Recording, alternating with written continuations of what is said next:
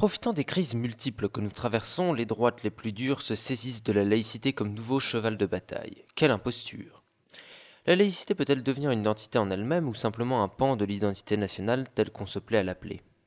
Tenter de répondre à cette question, très théorique, revient à se demander si la laïcité permet de tolérer le concept d'identité nationale. La laïcité est garante de l'esprit de tolérance et de respect, elle est aussi garante de la pluralité d'opinions et de convictions.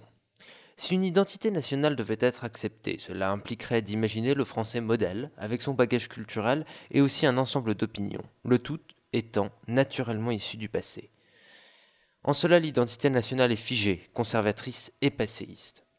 La laïcité ne s'oppose pas aux nouvelles constructions culturelles et politiques, elle les encadre, à minima, pour préserver les conditions du vivre ensemble.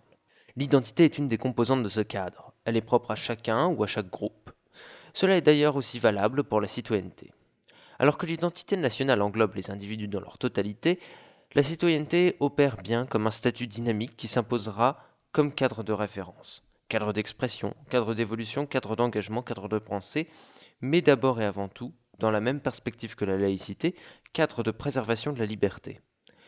Asseoir son identité sur les principes laïques suppose donc bien une ouverture permanente vers l'autre, un effort au quotidien pour maintenir les libertés sans jamais rien concéder aux extrémistes de tous bords qui seront surtout soucieux de rejeter notre voisin, aujourd'hui pour ses origines géographiques, pour sa religion, son genre, etc., et demain seulement parce qu'il aura eu l'audace d'affirmer sa liberté.